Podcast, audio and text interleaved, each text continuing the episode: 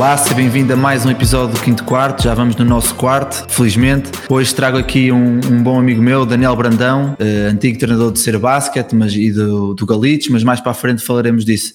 Daniel, depois de termos tentado marcar durante alguns dias a, a nossa entrevista, quero-te agradecer agora aqui publicamente o facto de teres aceito o meu convite para partilhares um bocado a tua experiência cá. Uh, boas, Vasco começo por, por, cumprimentar todos os ouvintes e todas as pessoas que, que decidiram ouvir a nossa, a nossa conversa e agradecer-te a, a, oportunidade de poder partilhar um pouco daquilo que é a minha experiência, daquilo que são, foram e são as minhas vivências no, no basquete até agora. Um, e também agradecer-te por, por disponibilizar este espaço, que é mais um espaço de partilha um, relativamente ao basquetebol. Todos, todos aqueles espaços onde se possa falar de basquetebol um, e do basquetebol nacional uh, são sempre bem-vindos e são sempre uma mais-valia para, para o desporto em geral e para, para o em particular. Pois é, acaba por não ser mais do que uma das nossas conversas que nós costumamos ter uh, normalmente, por isso vai, vai correr claramente Sim, bem. Para, Daniel, para quem, para, quem não, para, quem, tu... para quem não sabe, nós conhecemos aqui há, há dois anos no campo de treinos e desde aí temos,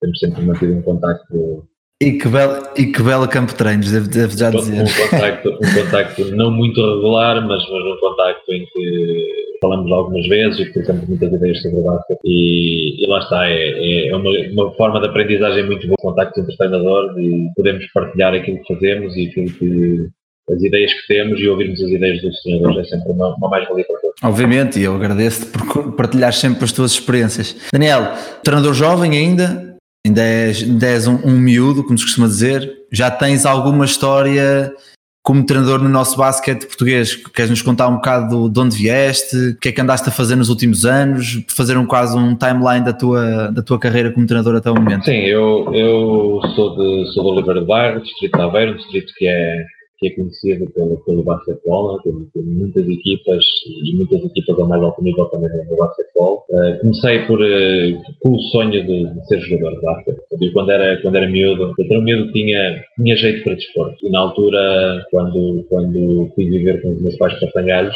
decidi experimentar o, o basquetebol no Sangalhos, através de um, um, amigo meu. Normalmente é sempre assim que nós, que os, que os miúdos acabam por entrar, por entrar na modalidade, não é? através das, das amizades. E um amigo meu desafiou-me para experimentar montar o basquete com sangalhos e eu, eu, a partir do momento em que comecei a treinar, que eu tinha basquete com modalidade, e obviamente que o meu sonho, o meu primeiro sonho sempre foi de ser jogador. Eu acho que quando, quando era sub-14 e 12, sub-14, sub-16, era um jovem que tinha algum talento para jogar. Nunca cheguei a estar em nenhuma seleção nacional, mas cheguei a estar na, na competitiva seleção distrital de Aveiro, de, de sub-14, não, não tornei seleções, na altura ainda não havia as, as festas do basquete, tenho muitas oportunidades de viver como jogador, tive mais tarde como treinador adjunto, uh, mas, mas cheguei a estar presente a esse, a esse nível. E com o passar do tempo, também conciliando com, com, com a escola, o basquete, comecei a ver também o basquete sob o ponto de vista do treinador, ou seja, eu, eu conversava muito com os meus treinadores. Tinha uma relação de, tinha e tenho uma relação de amizade com todos os treinadores que eu tive. Uh, e, e começava, começámos a trocar muitas ideias antes dos treinos, depois dos treinos, durante os treinos não tanto, porque eu conseguia separar aquilo que, é, que, é, que era a minha amizade com eles e aquilo que era a relação treinador-atleta. Pois nós, nós desculpa interromper, Daniel, nós, eh, as pessoas não sabem de que está a ouvir isto, mas obviamente, mas nós temos um bocado um passado muito parecido, ambos em engenharia e agora ambos como treinador, Sim, sendo que a engenharia tarde, acabou por ficar para o segundo plano, não é? É, uh, o meu percurso académico decidi, decidi enverdar pelo, pelo curso de Engenharia Civil, uh, um, um pouco pela questão de, não por ser a minha verdadeira paixão, mas, mas por ser algo que eu, que eu também gosto, algo do desporto, uh, mas que na altura, e na altura que eu entrei era algo que tinha a ver também com, com as taxas de empregabilidade, ou seja, aquilo que eu gostaria mesmo de fazer era, ter um percurso ligado ao desporto, mas na altura, por ser, hoje em dia, há muita gente que trabalha no desporto em, em, diversas formas. Na altura, aquilo que eu gostaria mesmo de ser era ter sido ter ido na vertente de ensino, professor de educação física, mas na altura era muito, havia muito, muita oferta e, e, poucas vagas. Então eu decidi optar por um, por um percurso profissional que teoricamente me poderia dar o tipo de saídas profissionais mas nunca descurei a questão do, do, desporto, ou seja, uh, quando aos meus 15 anos, claro. era eu sub-16, uh, o clube, o Sangalhos, precisava de, de um treinador para, para, para ajudar o escalão de, sub-14B uh, e na altura, naquela zona, não havia, não havia muitos treinadores disponíveis e eu demonstrei o meu interesse e fui convidado para, para ajudar um treinador. Uh, ainda não tinha tirado o curso de grau 1, ainda não tinha sequer pensado nisso, nós para estar presente numa, numa, numa vertente mais de, de ensino, uh, numa equipa muito jovem. E foi aí que comecei a dar os meus primeiros passos como, como treinador e a minha aprendizagem como treinador começou. Exatamente, e, e é hoje, cresce, hoje é daí que cresce o bichinho. que eu tive nessa equipa, que são meus atletas, hoje em dia são atletas que jogam na equipa principal do Sangalhos. Uh, obviamente nessa altura uh, eu estava longe de saber que um dia viria a ser treinador profissional, uh, mas, mas, penso que já nessa altura tentava ajudar esses, esses miúdos a, a, crescer e, e, hoje em dia é algo que vejo com muito orgulho que alguns dos atletas, alguns dos atletas que, que estão na equipa principal do Sangalhos com minutos de jogo são atletas que fizeram parte do meu início, do início do meu percurso como, como treinador, o que também me deixa, me deixa de alguma forma orgulhoso ter contribuído para, para o desenvolvimento desses, desses jovens. Ótimo. Estavas-me a dizer, hum, entretanto, no Sangalhos foste tendo algumas equipas, depois envergaste, começaste a, a, estudar e como é que geriste aí essa fase, como é que funcionava e o após... No primeiro ano, sim, no, no, primeiro ano em que, em que quando entrei em Coimbra, entrei em Coimbra em 2005 e a primeira época que, que, estive em Coimbra, eu, eu estava na equipa B do Sangalhos, a equipa séniores B do Sangalhos. Na altura, o Sangalhos tinha, tinha, muitos atletas provenientes da formação e que, e que não tinham lugar na equipa principal. A equipa principal do Sangalhos foi na altura em que, em que, a equipa lutava para, para, para, para o título da Pro Liga, era uma equipa muito forte e, e, não havia, ou seja, não havia lugar para todos. Então havia uma equipa B que permitia aos atletas que saíam da formação e dos sub-18 poderem, poderem jogar.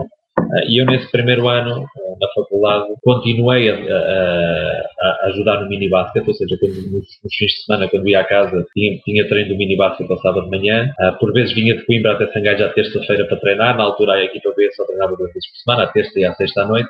eu devo admitir que faltava algumas terças-feiras, ou seja, nessa altura foi se calhar a altura em que eu não tive, não tive, ou comecei a perceber que não iria jogar basquete a um nível muito alto e que poderia, poderia enverdar por, outra, por, outra, por outras tarefas, neste caso as tarefas de treinador. E, e devo admitir também que me baldava às vezes às terças-feiras, em, em, em, virtude de ter alguns compromissos académicos. Não tive, não tive aquela capacidade de dizer não, eu, eu vou faltar a este jantar ou eu vou faltar a esta festa para ir. E não é nada fácil, uh, não é? A pressão social à nossa volta é, é incrível. É incrível no bom, no bom é, sentido, no bom sentido, atenção. A verdade, a verdade, é que como treinador nunca o fiz, mas como jogador eu, eu, comecei a perceber que para mim jogar a um nível baixo não era opção. É, é algo que pode ser, eh, eu não estou isto a criticar os jogadores que jogam nível mais baixo, até porque jogar é muito mais divertido do que treinar, isso há, para mim não há dúvidas nenhuma, jogar é sempre jogar e, e, treinar, entre jogar e treinar, jogar é sempre melhor. Agora, eu continuo a jogar, por vezes, com os meus amigos, para mais uma, uma vertente mais lúdica. No entanto, naquela altura, parte de, de, de, ser jogador, o sonho de ser jogador começou a ficar um pouco para trás também, em detrimento daquilo que era a minha vida académica e daquilo que também era o curso E nesse ano foi um ano de, de transição, por assim dizer, porque, ou seja, joguei, não jogava muito, porque treinava para passar nos, nos, jogos no fim de semana, passava muito tempo no banco, que era algo que obviamente eu respeitava, como sempre respeitei, mas que é algo que eu não estava habituado. Uh, e depois na época seguinte, ou seja, no meu segundo ano da faculdade, transferi-me para a académica, ou seja, foi o último ano que, que, eu joguei, foi o único ano que eu joguei num clube diferente do, Sangalhos, ou seja, joguei na equipa de sub-20 da académica e, e, nesse ano deixei de, deixei que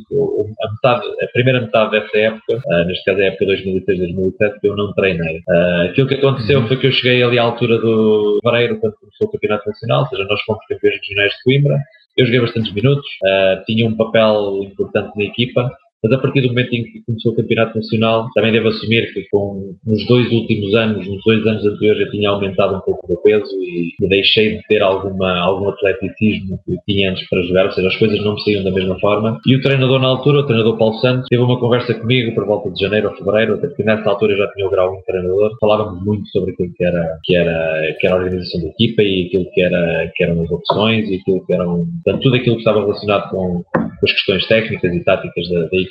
E ele em fevereiro propôs-me um desafio, disse-me claramente, teve uma conversa honesta comigo e disse: Pá, Daniel, tu uh, agora no Campeonato Nacional, o nível dos jogos vai aumentar, tu dificilmente terás, terás possibilidades de jogar muito tempo, mas eu acho que podes dar uma ajuda muito melhor, ou seja, sendo meu vizinho. Portanto, dou-te uma semana para pensar, podes continuar a jogar, não há problema nenhum, mas dificilmente terás muitos minutos. E foi nessa altura que eu, que eu precocemente, com 21 anos, que eu decidi deixar de jogar, ou seja, arrumar as botas, e e, e, passar a ser treinador adjunto da equipa onde jogava.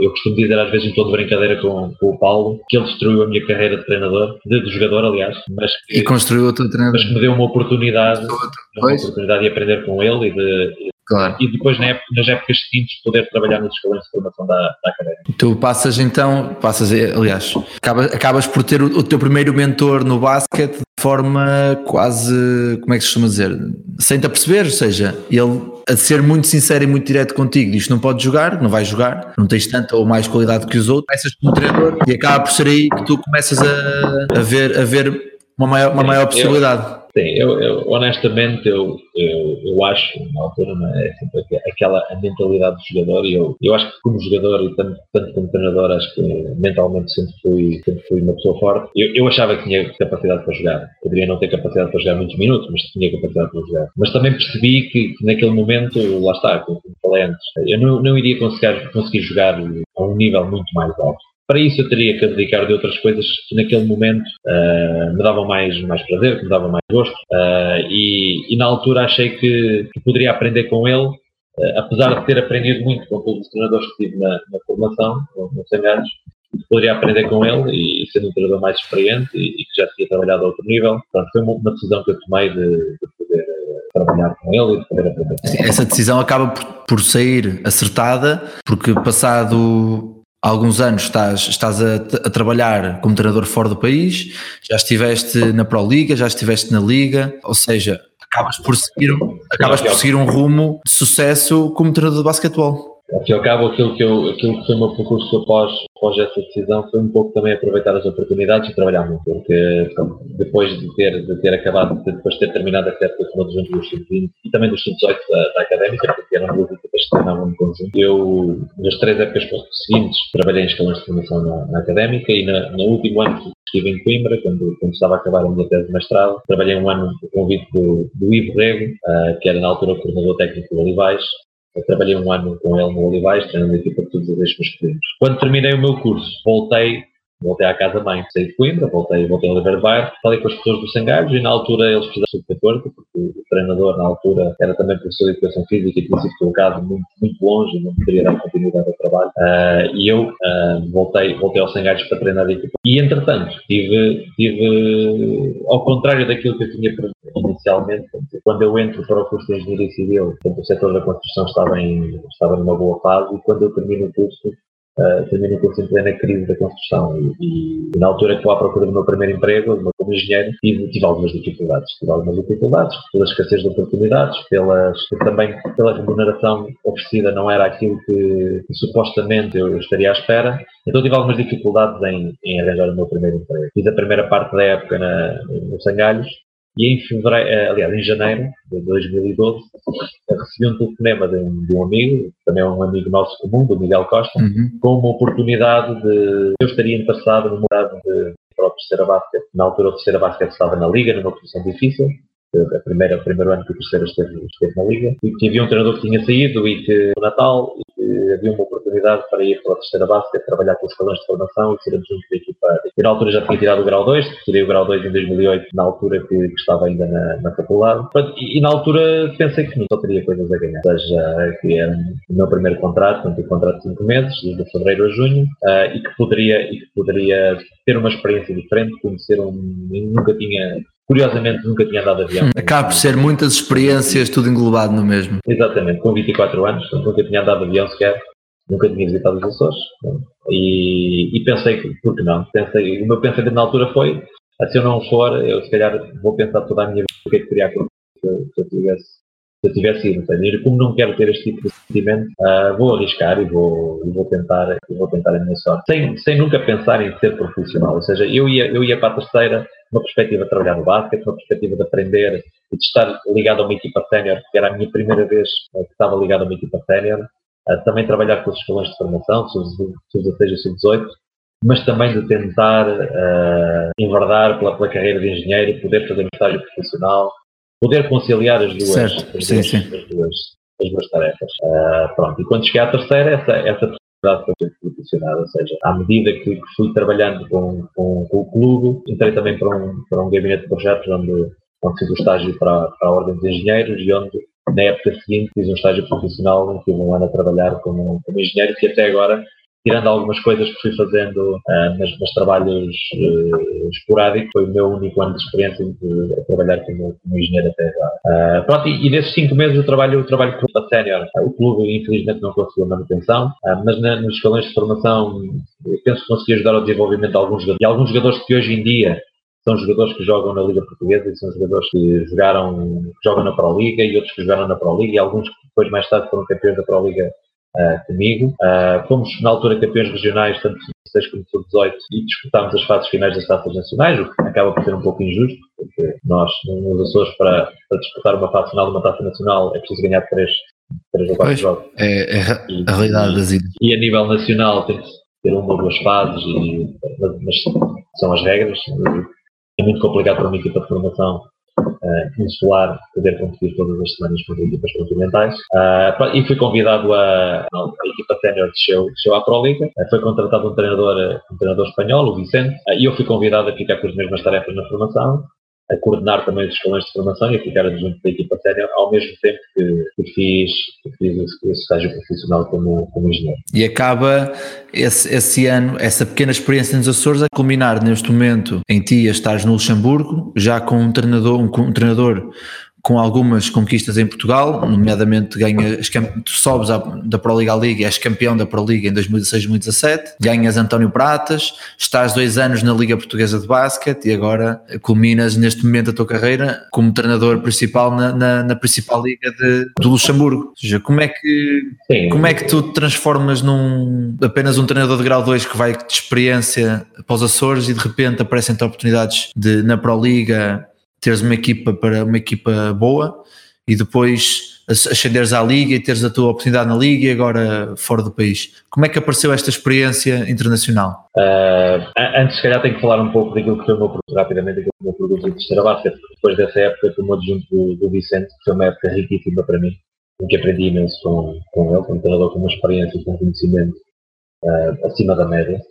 Uh, e depois ele tem um convite para sair para o Maia Basket, para, para, a Liga Portuguesa e eu sou convidado, com apenas 26 anos, sou convidado a ficar como treinador principal da, da equipa do, do Terceira. E, e, juntando aqueles que tinham sido os meus atletas na formação e, foram, e aquilo foram três ou quatro jogadores continentais que conseguiram, esses, esses jogadores de um estrangeiro com, com qualidade, conseguimos fazer algumas épocas consistentes em que nunca ficámos abaixo do quarto lugar, ou seja, nas quatro épocas que, que fiz na Pro Liga, na terceira base, nunca, nunca ficámos fomos sempre às meias finais do playoff e culminámos na, na última época, como, como tu disseste bem, um, sermos campeões da, da Pro Liga, tendo conseguido fazê-lo, um, todos os jogadores que compunham o plantel, com, com 50% de jogadores tinham passado pela formação do clube comigo e crescemos juntos, ao fim e ao cabo.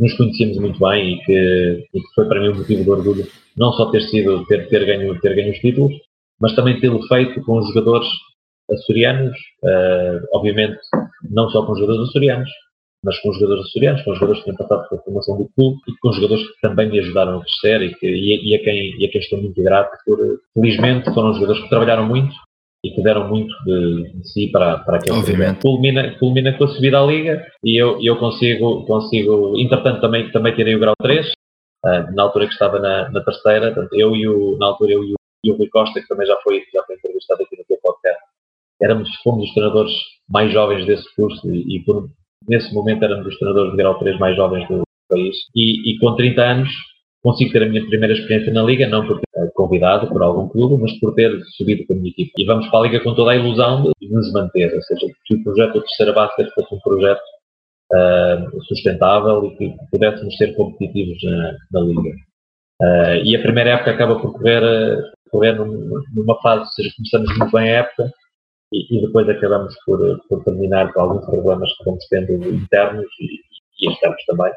Uh, acabamos por terminar um pouco, um pouco mais débeis, mas conseguimos a manutenção na, na Liga. E, e nesse momento eu, eu entendo, uh, ou seja, também para, para mostrar um pouco que eu não estava agarrado a nada e sempre tudo aquilo que consegui foi com, com o trabalho que, que fui desenvolvendo diariamente. Não há outra forma de, de, conseguir, de conseguir evoluir, ou seja, com, com o trabalho que diariamente fui desenvolver junto, junto com os meus jogadores. Um, e, decidi, e decidi então ir embora dos Açores e voltar ao continente esperar ao fim e ao cabo, ou seja, não saí já sabendo que ia para algum lado, mas entretanto surge, surge depois um, um convite de delitos uh, e, e que, que, decidi aceitar e, e, continuar a este, a este nível competitivo. Uh, entretanto, como é, como é sabido, a minha época não, não correu por vários fatores, se quiseres desenvolver um bocadinho podemos falar sobre isso, mas também não, não me perguntaste sobre, sobre isso.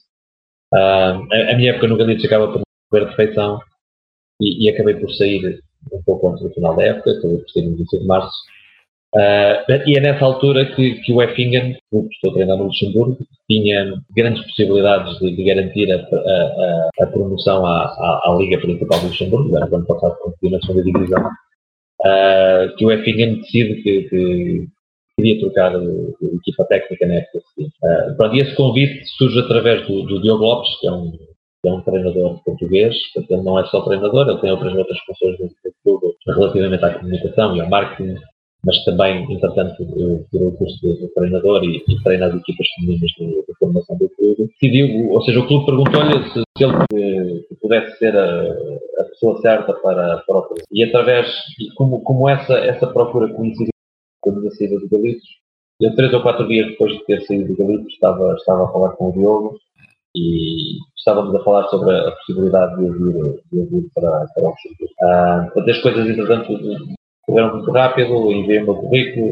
foi analisado pela, pela direção do clube uh, e passado um mês, estava, estava a viajar para Luxemburgo, uma viagem relâmpago, depois de três dias, para, para poder conhecer as pessoas, para poder conhecer as instalações do clube, para poder. Tive a oportunidade de ver um jogo da equipa e, e entretanto, ao final, fizeram uma oferta e eu tive que tomar a decisão de ou aceitar a oferta e, e realmente uh, em abril, não que é um, período ainda um pouco precoce na questão da, da off-season, não é? Eu, eu, não sabia que tipo de oportunidade eu poderia ter-se esperado, claro. mas como também tinha, tinha o sonho, o objetivo de, de, trabalhar, de trabalhar no estrangeiro, apesar do Luxemburgo não ser uma liga de referência, mas, mas entendi que seria um, seria um bom passo para a minha carreira e resolvi aceitar. Claro, e é sempre, é sempre uma, uma, uma ótima experiência, se onde for, trabalhar, eh, trabalhar no estrangeiro, por isso acaba por, eh, foi como eu disse ontem enquanto falávamos, é sempre tirar o máximo das experiências a nível positivo e depois logo se vê. Mas então tu uh, assinas o contrato em abril e, depois vais, viajas para o Luxemburgo para começar a trabalhar. Que diferenças ou que, que situações é que tu te apercebeste logo que são muito diferentes no basquetebol luxemburguês em, em, em relação com o nosso? Uh, eu antes de, eu antes de obviamente, aparece-me preparar para, para, para, o filme. E a primeira coisa que fiz foi tentar ver o máximo possível de jogos do, do, da Liga de Luxemburgo, de, de anos anteriores. Esses jogos, felizmente, estão disponíveis online e eu, eu consegui ver um grande número de jogos para poder de alguma forma entender que tipo, que tipo de basquete se praticava aqui, que tipo de jogadores eram contratados, ou seja, por exemplo, dos jogadores, jogadores estrangeiros e qual a preponderância nas equipas. Uh, ou seja, entrei numa fase de preparação que, me permitisse estar o melhor preparado possível e conversei também com algumas pessoas que me poderiam ajudar, que me poderiam dar feedback sobre o estilo de vida aqui no Luxemburgo, sobre uh, o nível das equipas, sobre tudo e mais alguma coisa que me pudesse enriquecer o meu, o meu, o meu conhecimento. Uh, neste momento, e depois de estar aqui há quatro meses, há quatro meses e meio, diria que, que há muitas diferenças entre o basquete português e o basquete português, uh, nomeadamente naquilo que é o foco, principalmente no que é o foco do profissionalismo uh, dos, dos, jogadores locais. Isto sem, sem ser em, em espírito crítico, uh, é o que é. portanto, os jogadores, os jogadores luxemburgueses são profissionais, ou seja, que, que vivem do basquete, que têm o seu ordenado do basquete, são, são apenas dois ou três e, são, esses dois ou três jogam fora do Luxemburgo. Todos os jogadores, ou praticamente todos os jogadores luxemburgueses que jogam na Liga do Luxemburgo não são profissionais. Ou seja, têm o seu trabalho e depois do seu trabalho têm um compromisso com a equipa.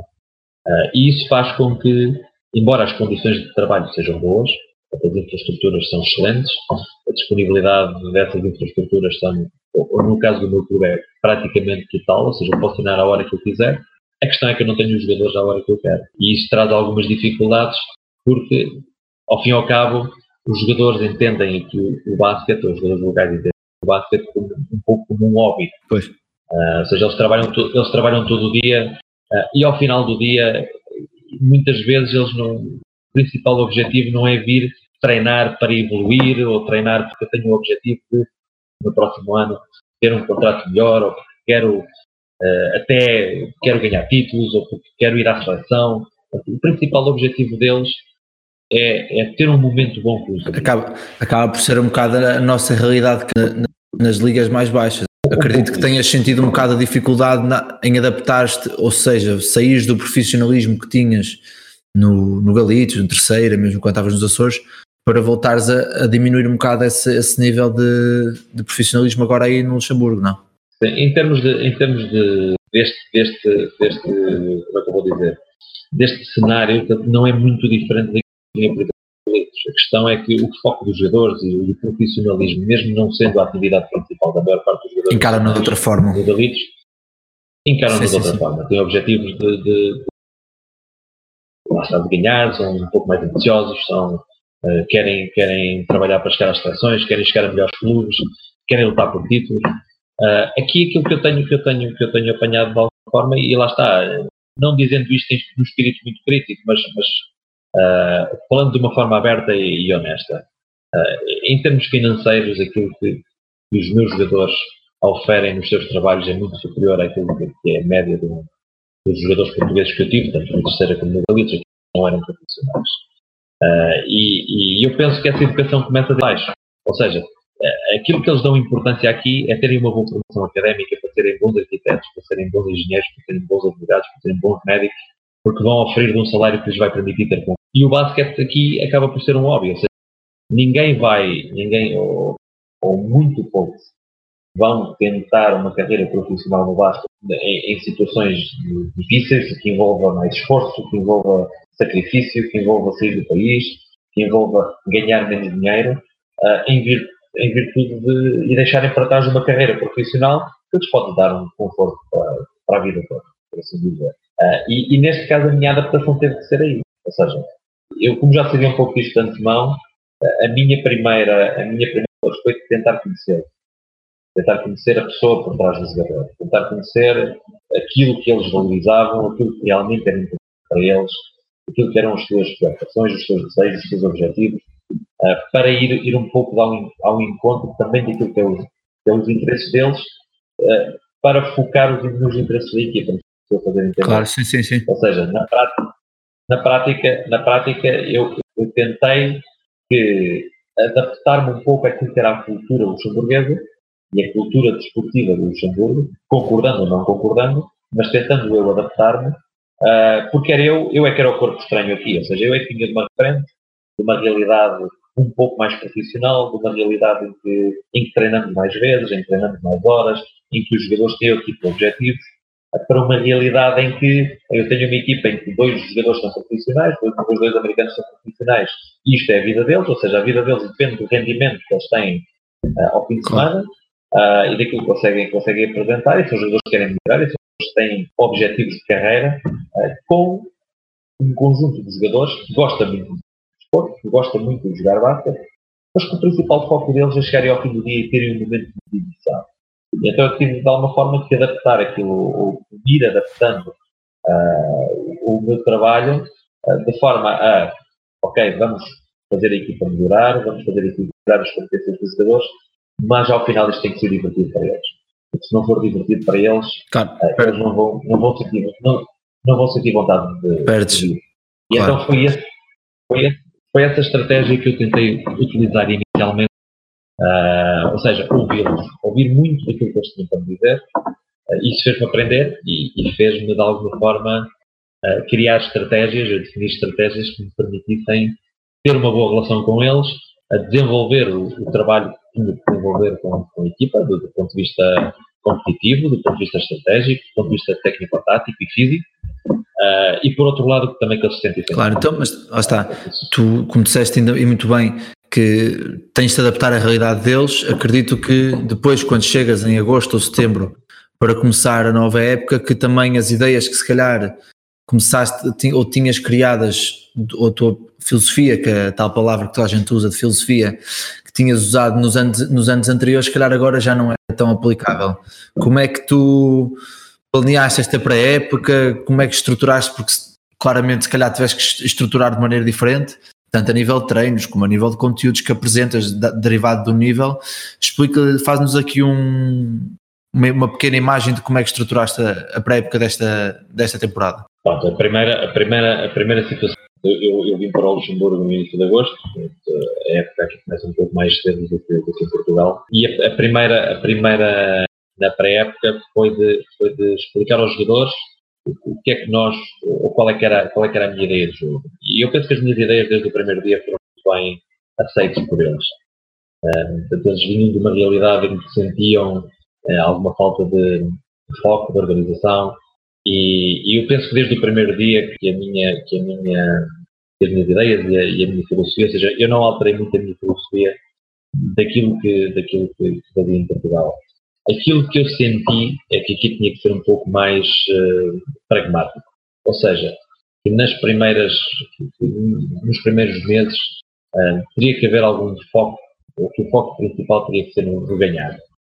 Uh, eu gosto de jogar um basquete, uh, o modelo de jogo que eu mais gosto é um modelo de jogo que depende das decisões dos jogadores.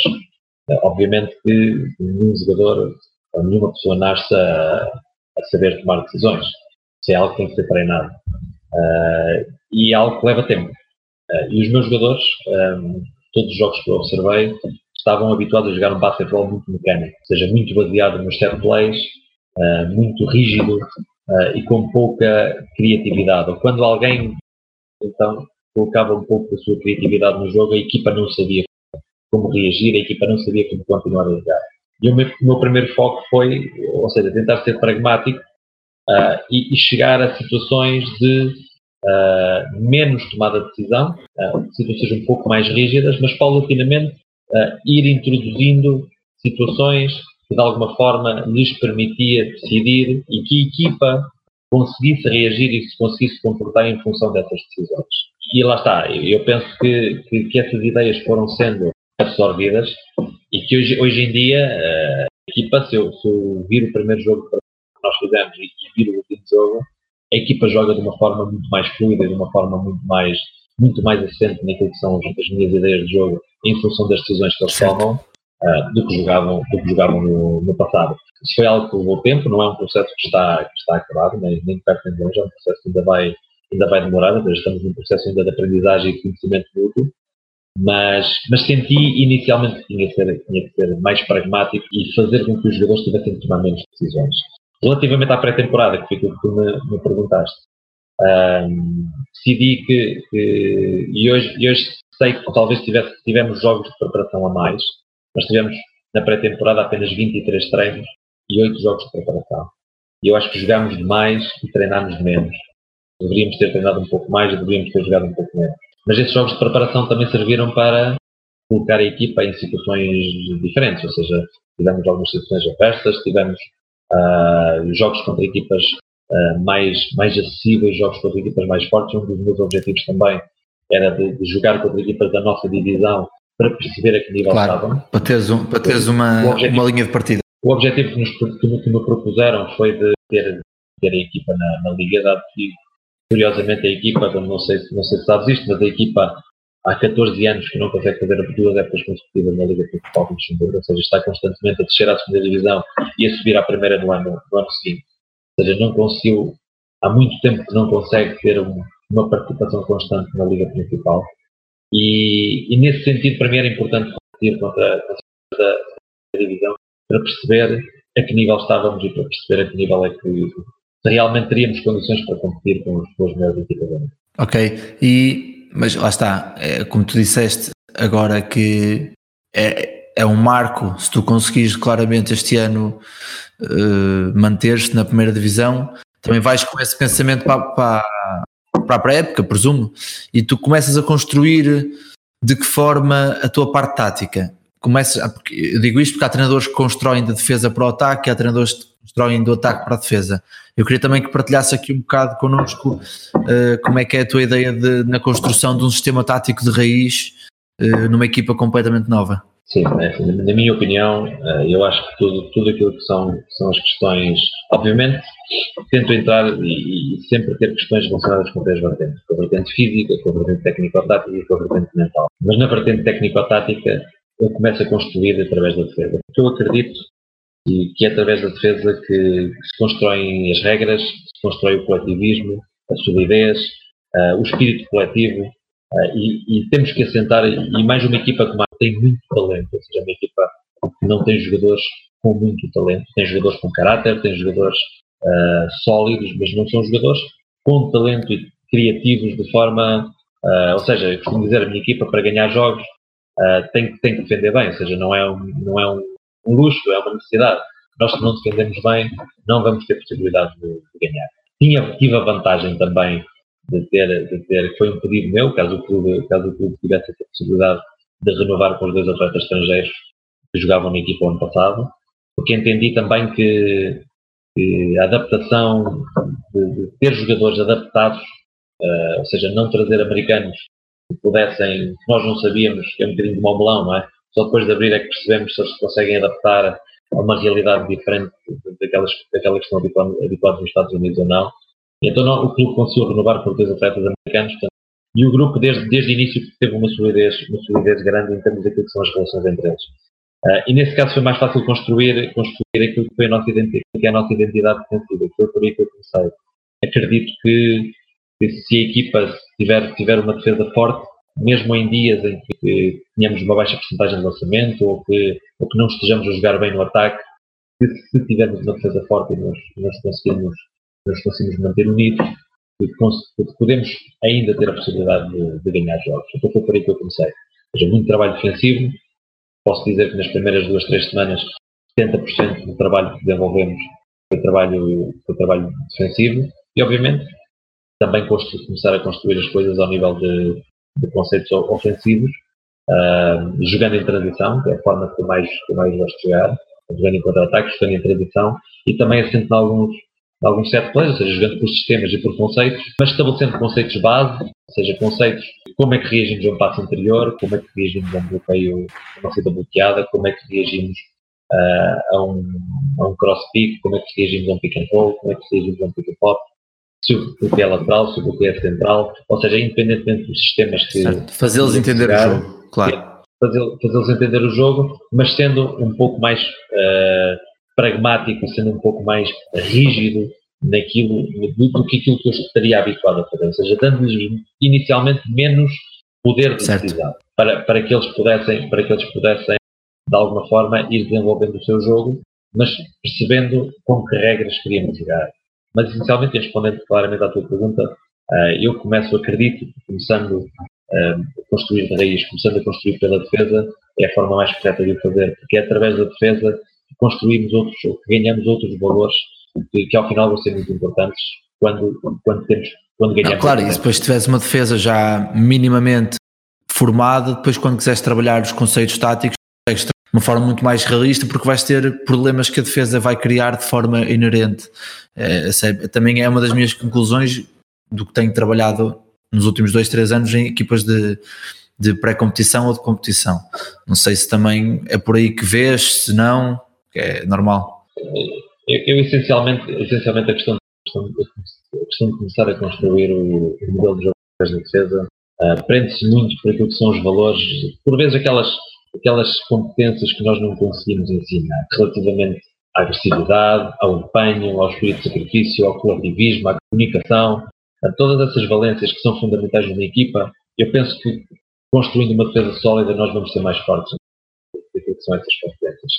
E que isso depois nos vai ajudar naquilo que é o desenvolvimento, que se nós come começarmos a construir regras de como defendemos um contra um lateral, de como defendemos um contra um central, como defendemos um contra um, um interior, a partir do posto médio, a partir do posto baixo, a partir do posto alto, como defendemos um bloqueio direto lateral, como defendemos um bloqueio direto central, obviamente depois, quando introduzirmos a nossa organização ofensiva, estaremos mais preparados defensivamente para criar as dificuldades em treino. Depois podem acontecer no jogo. Era isso, que, era, era, era isso que eu me referi. Mas Daniel, para finalizar, e uma coisa que eu tenho, pergunta que eu tenho aqui, já, já tinha preparado, mas que agora que falamos um bocado mais, dá-me, dá-me mais, mais curiosidade, que é Tu falas que não tendo uma, uma estrutura profissional na, na equipa, não é? os teus jogadores não são profissionais, como é que tu geriste a parte dos treinos de pré-época? Conseguias fazer bidiários? Não conseguias?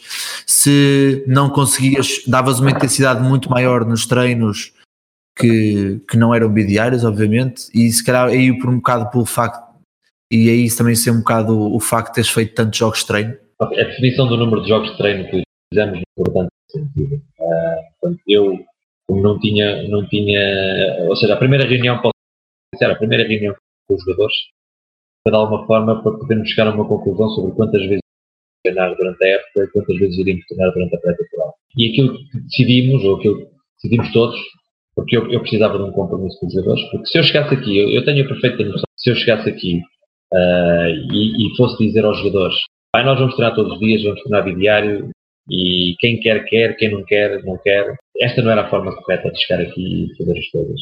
Tenho, tenho a perfeita noção que se chegasse aqui e fizesse, tivesse este tipo de atitude, provavelmente não durava aqui um mês. É, é a realidade. Ou seja, eu quando vim cá uh, a segunda vez, porque eu vi definitivamente em agosto, uh, eu tive reuniões individuais com todos os jogadores, principalmente, como dizer, mas também para chegarmos a um acordo de quantas vezes iríamos treinar, que eu precisava do compromisso deles. E se eles me dissessem que iríamos treinar eh, três vezes, que tinham que vir sempre. Se eles me dissessem que iriam mostrar quatro vezes, eu queria que eles viriam sempre. Porque aqui havia essa questão. Se um jogador uh, tem um problema pessoal, ou se um jogador tem uma questão familiar, ou se um jogador tem uma questão laboral, essas questões são sempre a prioridade em relação àquilo que é o basquete, porque eles é um óbvio, com exceção dos meus, dos meus jogadores profissionais. Então aquilo que definimos é que na pré-temporada iríamos fazer mais um treino por semana do que faríamos durante a temporada regular. Uh, e aquilo que eu fiz para poder inserir também a componente física foi aumentar um pouco a duração dos treinos. Então, na, na primeira, na, no primeiro mês, as primeiras seis semanas, que foi quando tirou a nossa pré-temporada, uh, fazíamos quatro treinos por semana, duas horas e okay. meia. E conseguimos inserir a questão física e a questão técnico-tática uh, e depois a questão mental, que é também para mim é importante e cada vez mais vou valorizando, vou valorizando as questões mentais associadas à, à dinâmica das equipas, porque acho, por experiências que já tive e também por todas, tudo aquilo que vou lendo e todas as conversas que vou tendo, acho que se calhar em determinadas situações acaba por ser tão ou mais importante as questões mentais associadas ao jogo, as questões volitivas, as questões de voltada, as questões de, de, de compromisso, de, de empenho, uh, às vezes é tão ou mais importante que as questões técnico-táticas e estratégicas. Então achei que era importante também criar alguns momentos team building, ou seja, que os jogadores que a equipa tivesse junta, uh, podermos conhecer melhor, podermos conversar fora do registro que era o registro do treino do jogo. Uh, e então, durante a pré-temporada, também tentei criar, eu e os jogadores, e, e depois juntamente com o capitão da equipa, tentar criar alguns momentos em que pudéssemos uh, partilhar uh, tempo fora daquilo que era o âmbito do treino do jogo. E eu penso que esses momentos só foram muito importantes no, no nosso conhecimento mútuo e também na, na criação.